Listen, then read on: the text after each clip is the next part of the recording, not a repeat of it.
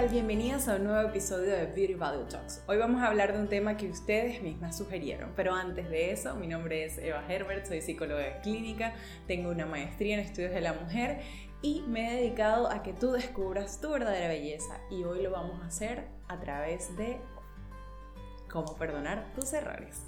Este tema lo sugirieron eh, ustedes y quiero que empecemos por pensar o reflexionar sobre esos errores que a veces eh, cometemos. Y para partir de entender cómo perdonar, vamos a eh, iniciar con una premisa. Todos cometemos errores. Tú que me estás viendo cometes errores, yo cometo errores y todo el mundo comete errores. Entonces, ese es el primer paso para poder eh, perdonarte, para poder entender cómo perdonarte.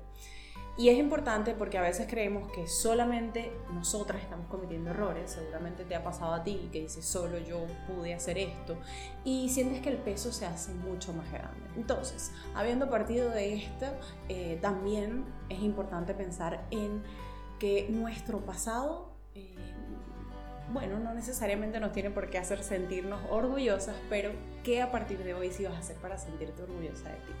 Y por empezar con uno de los tips que es importante al momento de perdonar nuestros errores, es importante encontrar cuáles son esos errores. Haz una lista, si es necesario, de cuáles son esas situaciones que para ti han sido errores.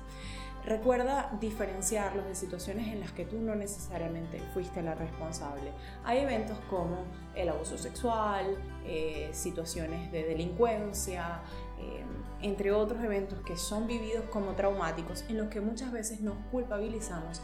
Y acá es importante entender que esa no es una situación que tú propiciaste. Entonces esa no contaría necesariamente como un error. Así que Trata de pensar en qué situaciones tú sí fuiste responsable, es decir, tú sí hiciste algo que pueda ser considerado por ti como un error. Eso como número uno. Número dos, es importante aceptar la responsabilidad. ¿Qué fue eso que hiciste? ¿Por qué eres responsable? Y qué es eso que de alguna forma puedes hacer para ir reparando, ¿no? Eh, implica el decir, hice esto por esto y por esto. Ahora bien, eso que hiciste probablemente te ha desencadenado una serie de emociones. Es importante que reconozcas qué sientes. ¿Es rabia? ¿Es miedo? ¿Es tristeza? ¿Es culpa? ¿Estás enojada contigo? ¿Qué emociones te hace sentir el haber cometido dichos errores? En tercer lugar, cómo remendar esos errores, cómo ponerle eh, coto a eso que hiciste, es decir, ya cometiste ese error, ¿cómo hacer para no repetirlo? Es posible pedirle disculpas a la persona la que heriste, eh, es posible que vuelvas a hacer eso que por lo que de alguna forma consideras que cometiste un error y la forma de em, reparar ayuda en el sentido de que podemos compensar quizás eso que en el pasado sucedió. Muy importante pregúntate qué aprendiste. Creo que este es el tip más valioso porque es el que te va a permitir no repetir nuevamente eso que sucedió. Y al final, bueno, esto requiere que podamos encontrar eh, el por qué lo hicimos, qué fue lo que sucedió, pero es muy importante. Otro tip es dejar de justificarte no empieces a pensar en es que lo hice por esto, es que en ese momento deseaba tal cosa. Ok, ya entendiste lo que te llevó a hacerlo, pero evita justificarte para que el error eh, no siga estando allí, porque en la medida que te justifiques no necesariamente te estás perdonando, estás tratando solamente de entender la situación.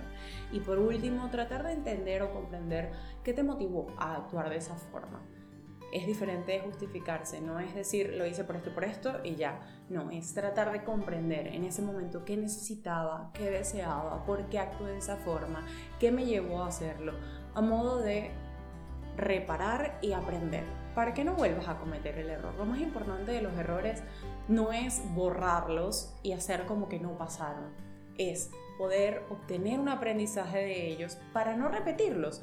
Probablemente vas a seguir equivocándote, pero que sea en menor medida y en otras situaciones distintas a las vividas. Espero que este eh, episodio de podcast te haya ayudado. Si ninguno de estos tips resuena contigo, busca ayuda profesional. Solamente eh, es un terapeuta, un licenciado en psicología, el que puede ayudarte porque tiene las herramientas para entender tu caso, eso que hiciste y esas consecuencias que ahora para ti eh, no tienen posibilidad de perdón. siempre es bueno buscar ayuda porque no estamos solas.